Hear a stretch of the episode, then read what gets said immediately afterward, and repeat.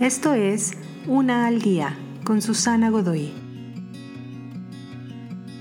Día 158. Pato, pato, ganso.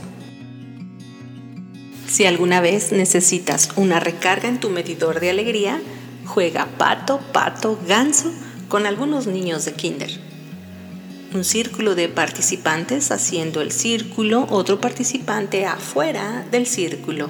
Va uno a uno tocando la cabeza de los que se encuentran dentro del círculo, diciendo pato, pato, pato, hasta que eventualmente toca a alguien y grita ganso.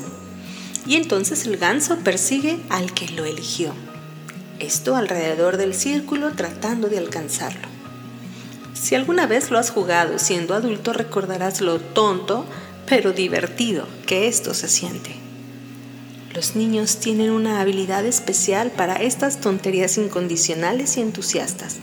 La barriga duele de la risa desenfrenada, risitas melodiosas, estallidos de entusiasmo y absortos en el juego.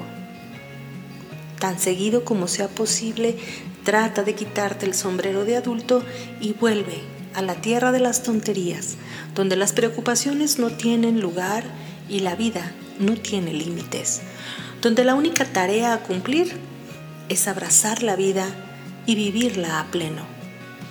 Aunque en verdad no puedas retroceder a tu infancia, puedes unirte a los juegos de los peques y aprender de estos maestros de la alegría.